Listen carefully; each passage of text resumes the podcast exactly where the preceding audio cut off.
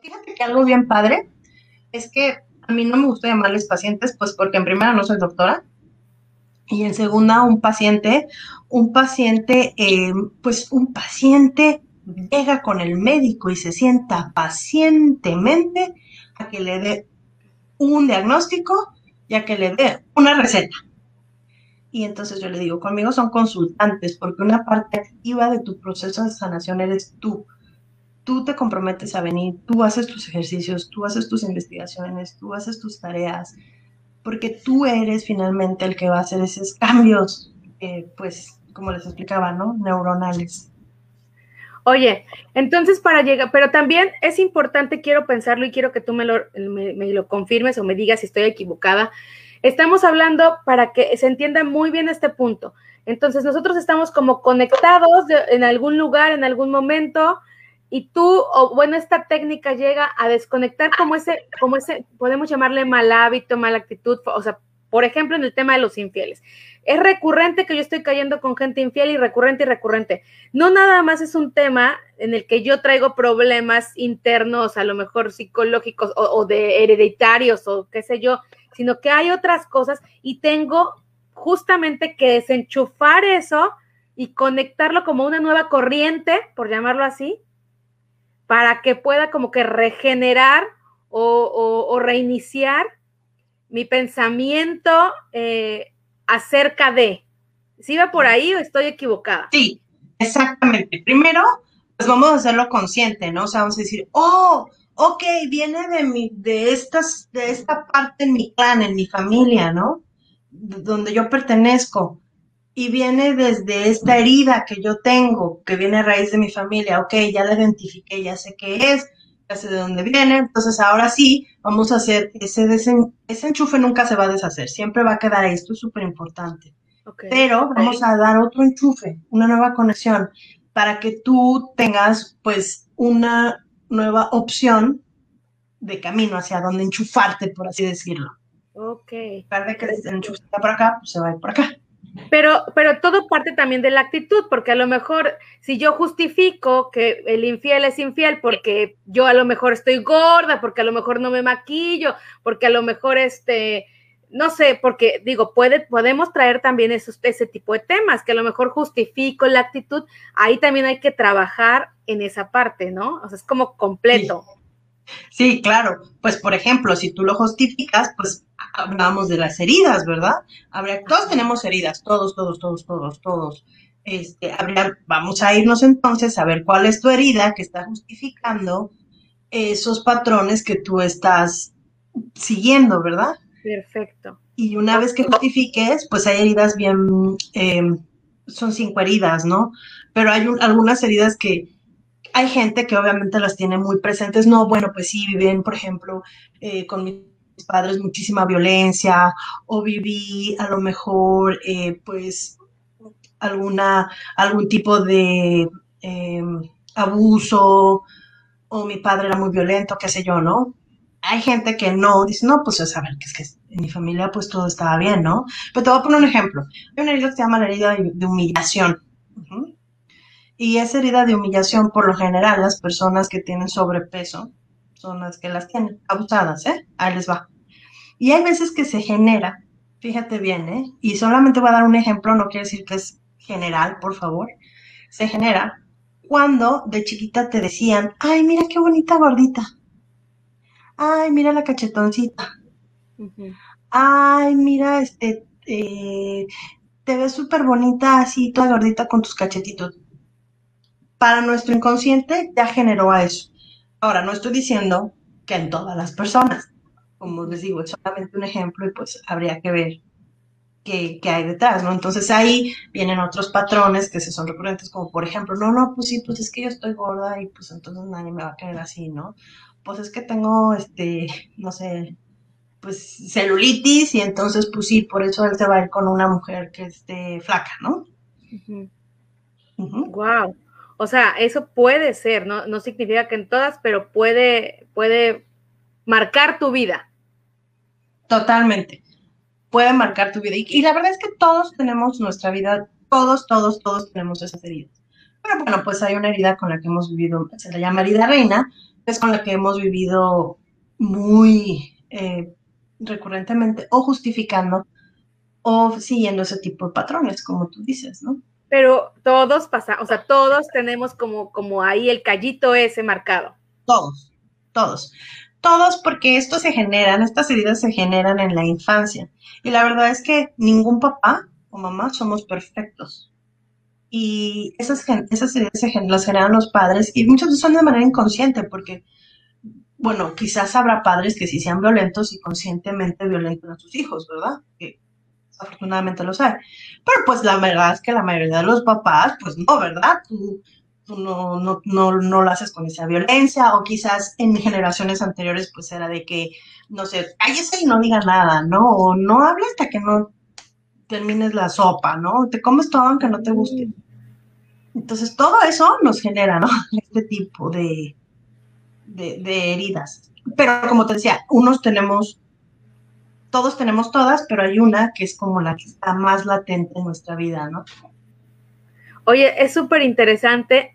Y a ver, la verdad es que podríamos pasarnos aquí miles de horas hablando de este tema porque de una, de algo que tú nos compartes, sale otra cosa y sale otra cosa, porque ahorita yo digo, bueno, a ver, ¿cuáles son las heridas más recurrentes? O sea, empiezan como que a salir más cosas, pero vamos a irnos eh, enfocando un poco más en, también lo que tú aparte ofreces, pero antes, mira, voy a volver a poner aquí a Maya que dice, yo tengo muchos problemas con todo mi sistema digestivo. Entonces, acércate a Chio, seguramente vendrán a platicar. Ella está frecuentemente en los grupos tanto de México como de Canadá, así que te, ponte en contacto, eh, Maya, con, con Chio y vas a ver cómo todo va a ir mejorando.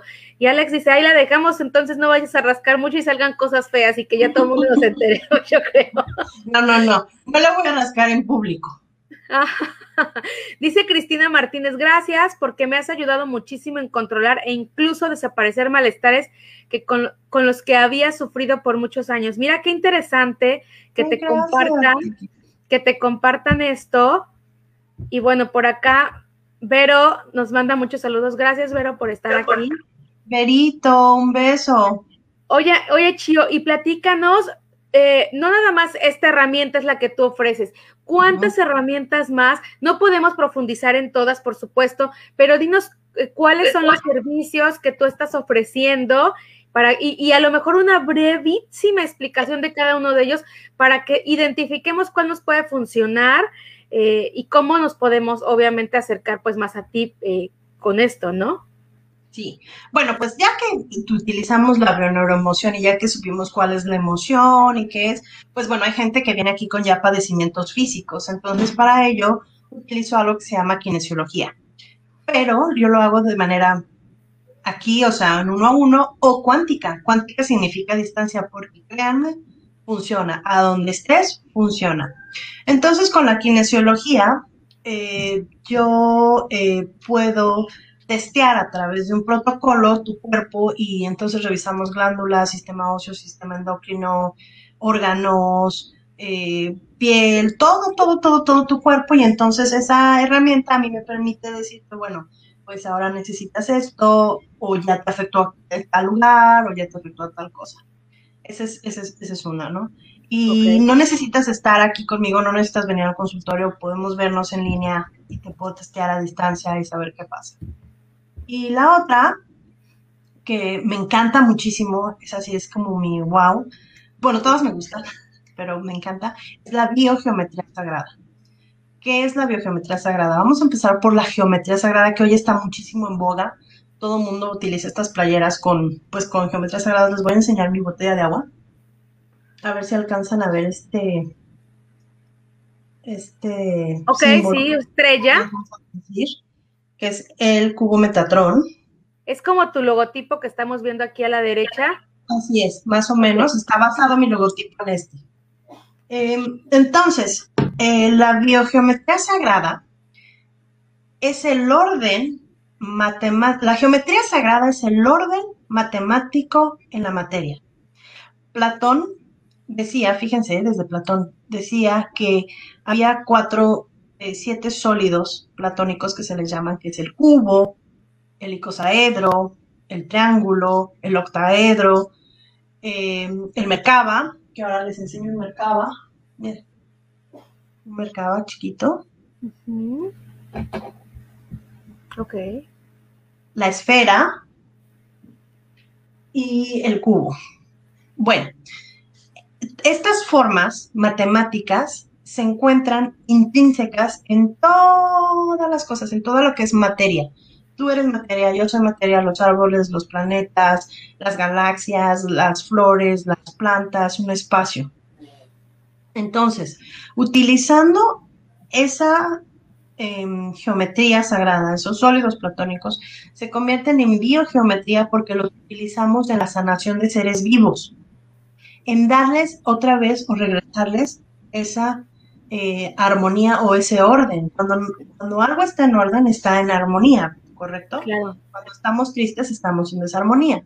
Cuando estamos enfermos, estamos en desarmonía. Cuando estamos enojados, cuando tenemos una herida o algún padecimiento. Entonces, con la biogeometría sagrada, lo que me permite hacer es algo súper padre porque, o padre decimos en México, vamos, voy testeando tu cuerpo y tu cuerpo me va diciendo dónde ir imprimiendo esa biogeometría sagrada para generar armonía, por lo tanto, para generar una sanación.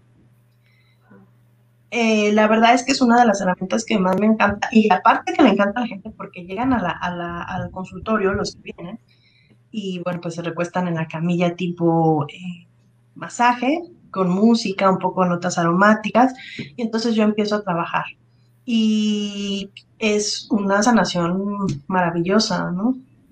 Porque te regresa a tu estado de, eh, de armonía y de sanación. Esas son las tres, entre otras cosas, ¿no? Como récords acásicos, también utilizo, que es ver vidas pasadas, pues ya que vimos qué onda con todo tu generacional, todo tu árbol genealógico, pues podemos ir a una vida pasada para ver qué desde esa vida se está manifestando aquí y sanar. Y eh, pregunta. No, no, no. Por ejemplo, este tema de las, de las vidas sagradas, o sea, tú te vas, hay, es, pregunta porque lo desconozco. ¿Tú te vas a hacer como, como un tipo de hipnosis o no va, eh, o no es eso? No, mira, son vidas pasadas. Se llaman récords acásicos. Los, en la caja, imagínense que es todo el universo. Y aquí les voy a dar la explicación de por qué sí, sí funciona de manera a distancia. O cuántica.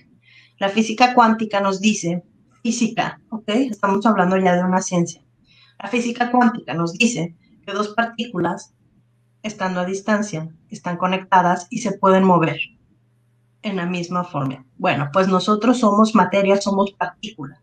Y por eso se llama un universo, uno.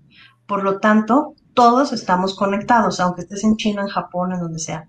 Si no, se llamaría un biverso o triverso. Pero como es uno, uno solo, un universo, estamos conectados. Por eso mismo podemos accesar, yo puedo accesar a una persona que esté en China o una persona que esté aquí en mi consultorio, es lo mismo.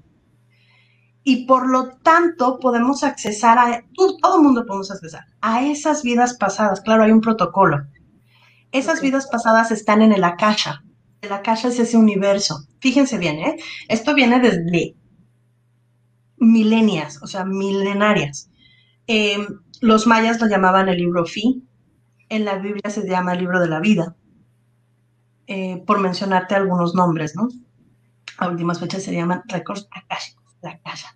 O sea, son los récords de tus vidas, de todo, de todo eso que has pasado, que está ahí, en ese, eh, digamos, como en esos archivos del universo. Entonces lo que hacemos es, mediante una ceremonia muy bonita, accesamos y pedimos permiso a esos récords, porque si no, pues imagínate, ¿no?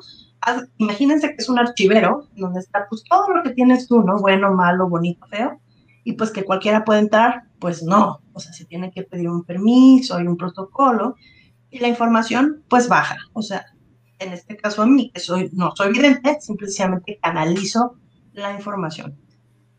Y ¿por qué, la, canalizo? Porque me he preparado para poder canalizar esa información. ¿Lo puedes hacer tú? Claro que lo puedes hacer tú.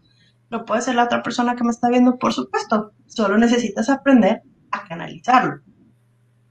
Entonces, con estas vidas pasadas, pues empezamos a los récords y los récords nos dicen qué onda.